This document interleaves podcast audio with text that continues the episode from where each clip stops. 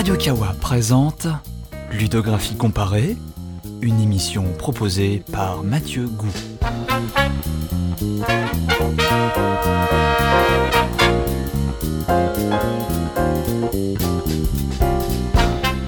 Thème de l'émission. Cette émission sera consacrée au jeu Getting Over It with Bennett Foddy, développé par Bennett Foddy et sorti en 2017 sur ordinateur. Il sera abordé sous l'angle de la polyphonie et de la voix du narrateur que l'on entend le long de notre progression. Première partie, présentation et problématique. Avec l'avènement de YouTube comme plateforme de diffusion de jeux vidéo, il est apparu une mode à laquelle je suis très attaché, les Let's Players. Ces joueurs ont fait une profession de leurs expériences vidéoludiques en jouant à divers logiciels et, généralement, en filmant leurs réactions ou en faisant divers commentaires lors de leurs parties. Je m'étais moi-même risqué à l'entreprise il y a quelques années, sur Radio Kawa, avec le Velvet Video Burger. Mais parmi les plus connus du média, l'on peut donner les Game Grumps, Markiplier, PewDiePie ou encore Jacksepticeye. La réaction surjouée et extrême étant le fond de commerce de ce genre de vidéo, il est alors naturel que les plus connus appartiennent au genre de l'horreur. Mais une autre catégorie a longtemps intéressé ces cinéastes, ce que l'on nomme parfois les Rage Games. Ce sont des jeux dont le principe, les mécaniques fondamentales de gameplay, le propos, conduisent généralement à la colère et à l'énervement, cela fut-il voulu ou non? On va trouver là des jeux amateurs mal goupillés et remplis de bugs et d'approximations, d'autres à la jouabilité aléatoire.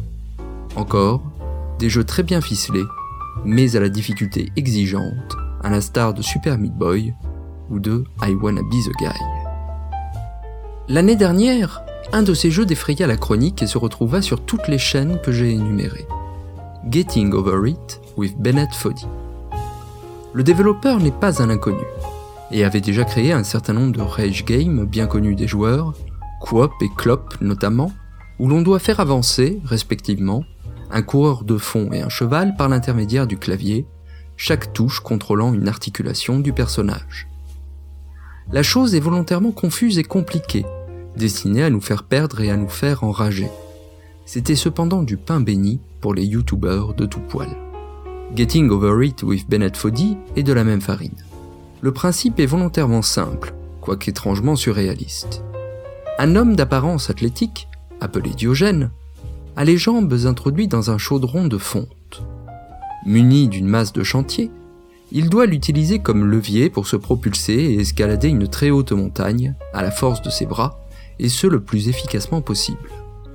Le jeu se contrôle exclusivement et uniquement à la souris, le curseur étant associé au métal de la masse. Il nous faut donc faire comme de grands moulinets pour espérer grimper.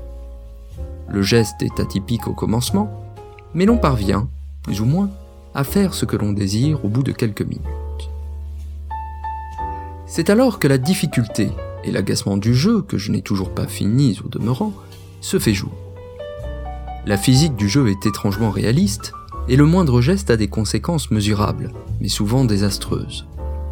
Tout le jeu est construit de façon à ce que la moindre erreur vous fasse retomber bien bas, dans des cuvettes judicieusement placées pour leur péril, et plus d'une fois les joueurs ont fait l'expérience de devoir recommencer une longue ascension à cause d'une propulsion un peu trop forte ou d'un geste pas assez ample. Mais si le jeu a su attirer mon attention, ce n'était pas pour ces raisons. Ce qui m'a plu, c'est ce principe que j'ai trouvé incroyablement novateur. On joue le jeu with Bennett Foddy, c'est-à-dire avec le créateur lui-même qui, tout au long de notre partie, s'adressera à nous, joueurs, par le biais d'une voix hors champ. Son discours est intéressant. D'une part, il nous parle de l'origine du jeu, de ses sources d'inspiration, de ce qu'il a voulu accomplir en programmant Getting Over It. Ensuite, il revient progressivement, au gré de notre avancée et par la découverte des différentes étapes de cette montagne, sur les choix de game design qu'il a pu faire, les difficultés qu'il a rencontrées, les solutions qu'il a trouvées. Encore, il nous délivre, en poésie parfois, des bribes de philosophie sur la culture populaire, sur le fait de recommencer, de transformer, de réécrire et de modifier. Enfin, et lorsque nous échouons pour l'énième fois, le voilà nous délivrer des mots d'encouragement, un apophthegme inspirant d'un grand homme ou d'une grande femme, nous jouer un morceau décontracté pour nous aider à nous concentrer. L'on comprendra donc le nouveau de cette initiative. Des jeux qui vous encouragent, qui vous aident, il en est beaucoup. La période contemporaine est remplie de ces compagnons de route commentant vos actions et les récompensant. Breath of the Wild fait cela, ne serait-ce? Dans les bêtes divines par l'intermédiaire des différents prodiges nous accompagnant dans cette épreuve.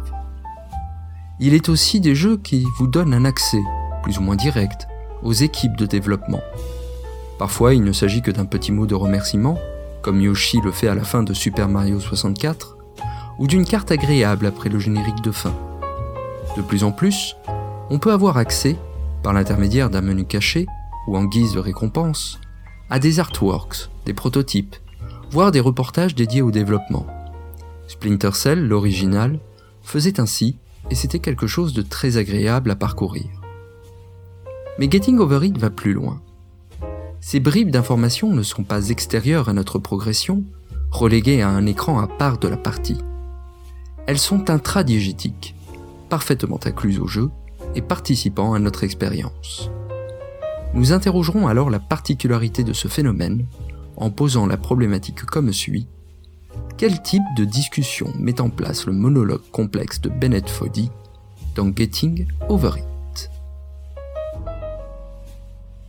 Deuxième partie, les discours des autres. Il nous faut plonger davantage dans des théories linguistiques, vulgairement tout du moins, pour saisir les implications de notre problématique. Nous ferons notamment référence à ce que l'on appelle la grammaire de l'énonciation, développée dans le courant du XXe siècle par des chercheurs comme Bakhtin, Ducrot ou Benveniste. Cette analyse grammaticale s'intéresse notamment au locuteur construisant le propos, à celui qui le prononce, à celui qui l'entend ou le lit, au moment et au lieu de l'énonciation. Sans faire l'inventaire exhaustif de tous les concepts présidents à cette analyse, retenons cependant l'opposition fondamentale entre énoncé ancré dans la situation d'énonciation et énoncé coupé de la situation d'énonciation, dit encore énoncé délocuté. Nous dirons qu'un énoncé est ancré dans la situation d'énonciation s'il convient de prendre en compte les conditions matérielles de sa production, l'identité des interlocuteurs, le lieu et le temps de l'énoncé, pour l'interpréter. Par exemple, un énoncé qui contiendrait les mots je, tu, demain, ici, ne peut être compris qu'en comprenant la situation d'énonciation.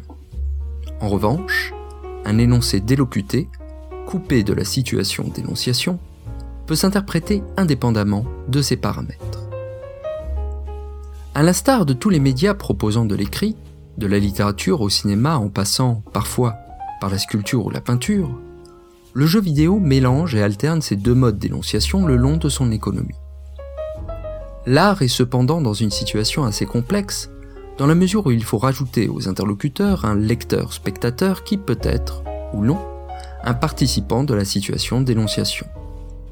Dans le jeu vidéo, le joueur est souvent extérieur à toute énonciation. Ou bien il apprend des choses par le biais d'un texte délocuté, sur le mode romanesque par exemple. Songeons aux introductions que l'on peut trouver dans The Wind Waker, de Prehistoric Man, ou encore aux nombreux documents que l'on peut trouver dans les différents épisodes de la série Resident Evil. Ce genre de texte n'est pas si différent d'un roman classique, de Balzac ou de Flaubert. Pour les curieux, je renvoie donc à l'immense bibliographie existante à ce propos. Le joueur peut être un spectateur d'une discussion certes ancrée dans une situation d'énonciation, mais à laquelle il ne prend nullement part.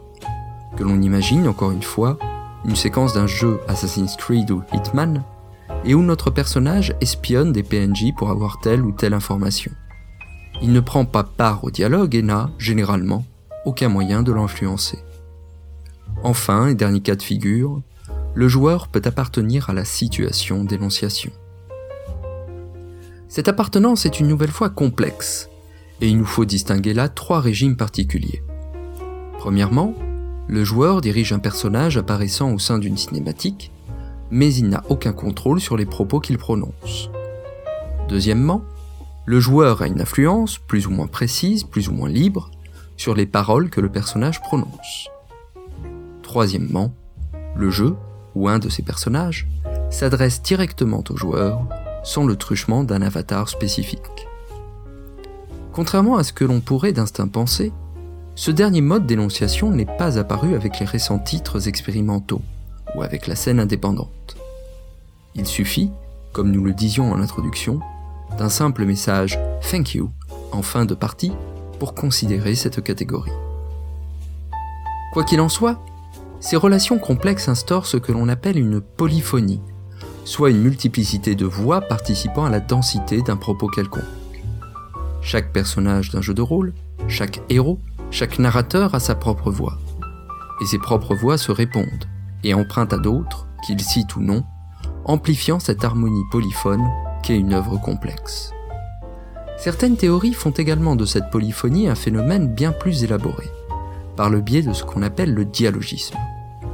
Aucun des mots prononcés n'appartient totalement à qui les prononce. Bien entendu, il en va des personnages de fiction qui, étant évidemment dénués de volonté propre, répètent des mots et des répliques écrites pour eux. Mais même les êtres réels que nous pouvons être, vous et moi, nous ne passons pas leur temps à réinventer tout le langage. Les mots que nous employons, les phrases que nous écrivons, ont déjà été prononcés et employés auparavant, du moins, leur association est envisageable et, partant, envisagée. Que l'on pense à la nouvelle de Borges, la bibliothèque de Babel. Cette hypothèse est particulièrement intéressante dans le cadre de la culture populaire, dans le cinéma, la télévision, le jeu vidéo dans la mesure où quand bien même un personnage, ou le développeur, ou le cinéaste, ou que sais-je, ferait mine ou s'adresserait aux joueurs, aux spectateurs, dans une modalité qui semble ancrée dans une certaine situation d'énonciation, dans un hic et nunc, un ici et maintenant, cela n'est qu'illusion. Et il suffit de relancer le jeu une autre fois, ou de le montrer à un autre joueur, pour que le même discours se produise. Certains développeurs ont su prévoir ce paramètre, Toby Fox ne serait-ce qui, dans Undertale, propose des variations de certains dialogues si on les rejoue plusieurs fois. Par exemple, le discours liminaire de Sens avant son combat dans le parcours génocidaire qui égrène le nombre de défaites du joueur. Mais les choses finissent toujours par se répéter, le jeu vidéo demeurant encore, du moins dans la plupart du temps, un média déterministe par essence. En ce sens, toute relation dialogale qu'un jeu mimerait n'est que fausseté, et l'intimité que l'on peut ressentir est, en cela, toujours feinte. Troisième partie, les acteurs du jeu vidéo. Getting Over It, cependant, prend non seulement en compte cette caractéristique fondamentale, mais il en fait même un élément indissociable de son propos et de sa philosophie. Le discours de Bennett Foddy, mais on pouvait en avoir déjà une bonne intuition en observant que son nom était parfaitement intégré au nom du jeu, et non pas comme en surimpression ou dans une relation hiérarchique comme, par exemple, Sid Meier's Pirates, ce discours donc doit être analysé comme un signe à part entière, rentrant en relation complexe non seulement avec les autres éléments internes au jeu, et que nous parcourrons ci-après, mais également avec les différents acteurs du jeu vidéo contemporain. Tout d'abord, et reprenant ce que nous disions auparavant, le discours de Bennett Foddy se positionne de prime abord, et pour une partie de ses interventions, dans une relation harmonieuse avec notre progression. On pourrait même l'assimiler à un pôle de la relation essentielle, action-récompense, constitutive du média, dans la mesure où ces répliques apparaîtront en cas de chute, ou lorsque l'on atteindra certains points déterminés de la montagne à escalader.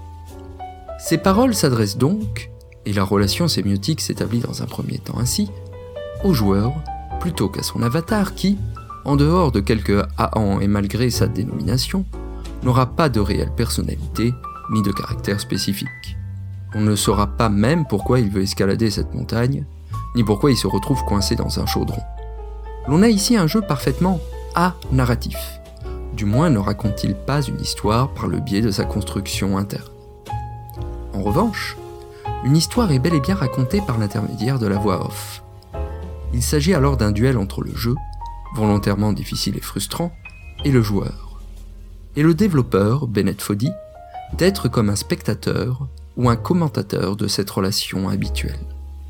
Mais au-delà de cette relation action-récompense, et de la position presque détachée de Bennett Foddy dans notre partie, son discours se positionne également dans une relation polyphonique en interrogeant le bien fondé de la culture populaire à l'aune du principe de répétition, de réécriture et du perpétuel recommencement. On aurait presque là quelque chose de littéraire, d'isotopique pour un terme de la stylistique moderne, tout concordant à faire de Getting Over It un jeu acceptant son statut d'innutrition fondamentale. Ce sont là les tout premiers mots du narrateur. There's no feeling more intense than starting over. Il n'y a rien de plus fort que de recommencer, si l'on excuse mon accent d'un côté et ma traduction de l'autre. Le recommencement, la reprise, la refonte, c'est la position ontologique du jeu, qui se présente comme une sorte de remake, ou du moins comme quelque chose d'inspiré fondamentalement par un jeu flash d'alors, Sexy Hiking. Ce sont les échecs successifs du joueur qui le conduiront à refaire, encore et encore, les mêmes séquences pour espérer progresser. C'est la montagne, composée d'éléments disparates mais comme copier-coller à partir de banques de données libres de droit et, partant, déjà présents dans d'autres jeux. La musique, de même, est libre de droit et n'a pas été composée pour l'occasion. Enfin, le propos général du jeu en fait une ode de la culture comme expression constante d'un même principe ou, pour le dire autrement, Everything is a remix, pour reprendre une formule de Kirby Ferguson, et le titre d'une série de vidéos que je vous encourage volontiers à regarder malgré leur âge. Il y a alors en réalité non pas deux acteurs dans cette partie, le joueur et le développeur, mais davantage par le biais et de ses polyphonies, et de ses répétitions, et de ses dialogismes. Il y a le développeur, les joueurs successifs, mais il y a également les spectateurs de la partie conduite par un autre joueur, nommément l'un des youtubeurs que je donnais dans mon introduction. Même si Bennett Foddy ne s'adresse pas directement à ces acteurs qui, aujourd'hui, comptent énormément dans le spectre toujours complexe, toujours mouvant, du jeu vidéo comme support médiatique, il intervient à un moment donné pour évoquer la possibilité que nous regardions un autre que nous grimper la montagne. C'est aussi de la culture, nous dit-il. Plutôt, cela n'a aucune raison de ne pas en être. C'est en ce sens que la répétition mise en place par l'exercice du jeu vidéo est réinvestie par Getting Over It comme constitutif de son développement propre.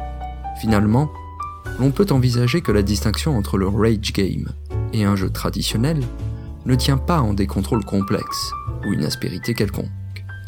C'est davantage un déshabillage de la répétition indissociable du média, là où d'autres jeux choisissent de travestir ce phénomène. Finalement, dans Super Mario Bros, on ne fait jamais que sauter. Dans un jeu de rôle, on sélectionne des options. Dans Getting Over It, on se sert d'une masse pour grimper une montagne. Mais là où nos autres exemples nous font progresser, Getting Over It prend plaisir à nous faire régresser, autant que faire se peut. Mais il accompagne cette régression d'une réflexion de plus grande ampleur sur le jeu vidéo, réflexion à ma connaissance des plus novatrices. On a là un discours non seulement critique sur la fabrique, la texture de l'œuvre, mais également sur ce qui fonde le contemporain du jeu vidéo. Quatrième partie de la sémiologique artistique du jeu vidéo. C'est en cela que Getting Over It, et je terminerai cette brève émission par ces réflexions, marque une étape cruciale, décisive quant à l'existence critique du jeu vidéo. Il carrelle la voie qui mènera, cela est à présent inévitable, vers une nouvelle identité du média, au-delà de ce qu'il représente, celle du jeu vidéo en tant qu'expression artistique. Effectivement, pour qu'un média, une forme culturelle, devienne à proprement parler un art, et ce même si la chose est difficile à circonscrire, il lui faut davantage qu'une grammaire, qu'une histoire, que des codes. Il lui faut autre chose qu'évoquer des sujets graves ou légers, faire ressentir une émotion, relier les êtres humains entre eux. Tout cela, le jeu vidéo était capable de le proposer dès l'origine, et nul n'a été besoin de cette émission ou d'une autre pour le prouver. Il fallait également autre chose, un discours critique, structuré et systématique, sur sa place, et son rôle au regard de la culture en particulier. Ce discours, que l'on peut associer à une forme de sémiologie artistique, ne peut être réduit à une analyse structurée de la grammaire du jeu vidéo, comme nous le proposons depuis quelques années à présent dans notre émission et comme d'autres, bien d'autres, l'ont proposé sous quelque forme que ce soit. Ce discours ne peut non plus être réduit à une analyse précise des conditions de production de l'œuvre ou de son cadre de réception. Le jeu vidéo étant un produit industriel de masse, dès ses premières apparitions au milieu du siècle dernier, il a toujours été accompagné d'un ensemble de réflexions diverses tant en amont qu'en aval de son existence.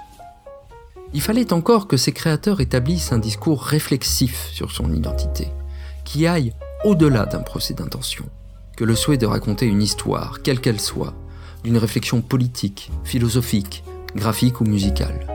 Tout cela, le jeu vidéo le faisait déjà, même si depuis moins longtemps.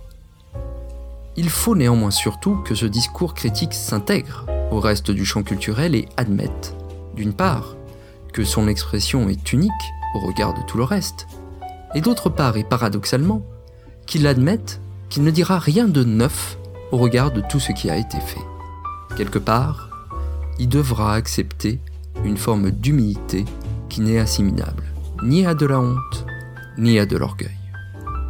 Getting Over It with Bennett Foddy j'ai l'impression que cela se fait de façon réfléchie et non pas empirique, accidentelle, remplit volontiers cette condition.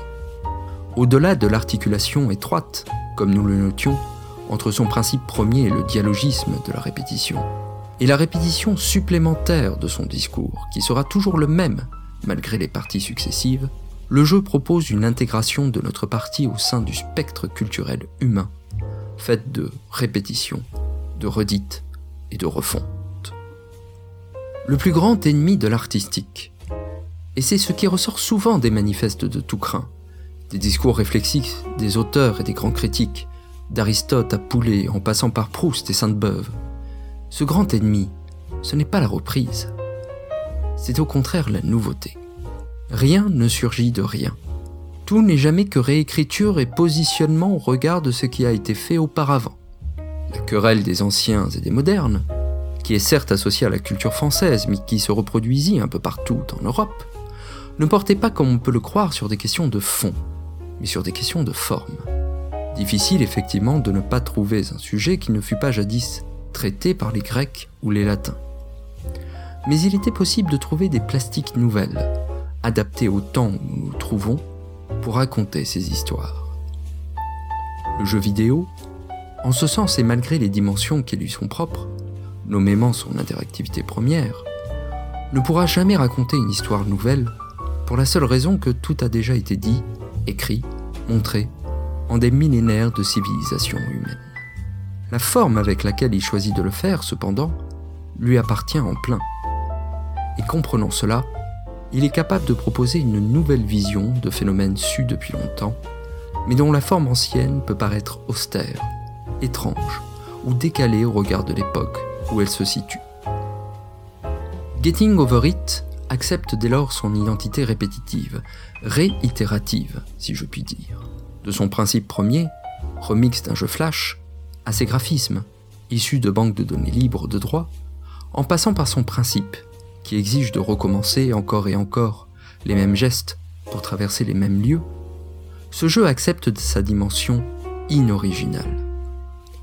Mais tandis que d'autres jeux auraient cherché à dissimuler cet aspect, Getting Over It l'embrasse et développe, certes par le biais d'un code appartenant notamment au cinéma, au théâtre ou à la littérature, tout un discours justifiant la pertinence de cette expérience au sein de la culture populaire et, ce faisant, assoit son exclusivité existentielle.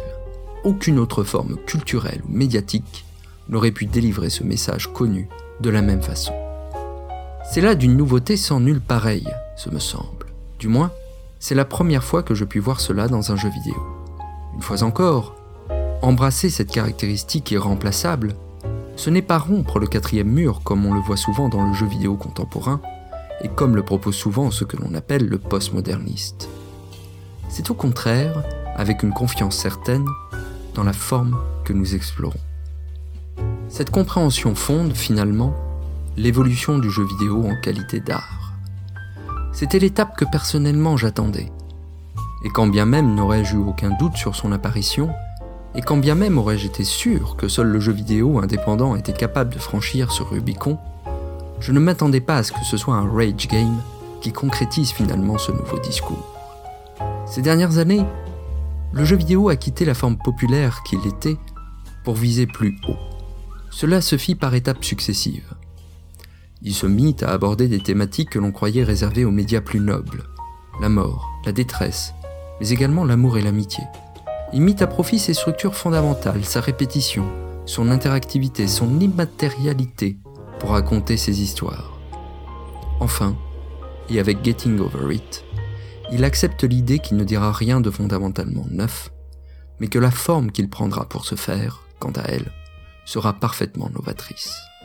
Il est vrai que contrairement à des titres dont j'ai pu parler ici, Bread, Undertale, voire VVV, je doute que Getting Over It with Bennett Foddy soit un jour cité dans les post-sums des futurs historiens. C'est alors aussi, et peut-être, pour le sauver d'un futur oubli que je choisis d'en parler, et de montrer à quel point son importance est décisive.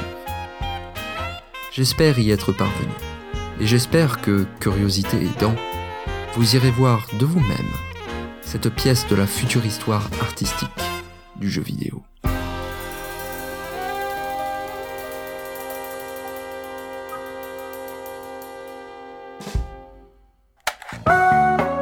Toutes les deux semaines avec Yann et avec Lou, on vous parle du jeu vidéo d'aujourd'hui à travers les news, des critiques de jeux, des dossiers. On reçoit également des invités et on répond à vos questions. La cartouche, ce n'est pas toute l'actualité du jeu vidéo, c'est votre actualité du jeu vidéo. Un vendredi sur deux sur Radio Kawa.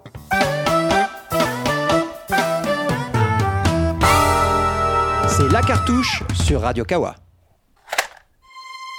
Quand vous découvrez un bon restaurant, vous en partagez l'adresse avec vos amis. Les podcasts, c'est pareil. Pour aider vos productions Radio Kawa préférées à se faire connaître, rendez-vous sur leur page iTunes Store et foncez les noter. Et à mon avis, elle mérite 5 étoiles. Hmm plus nombreux vous serez à noter nos émissions, plus cela aura d'effet. Merci et bonne écoute.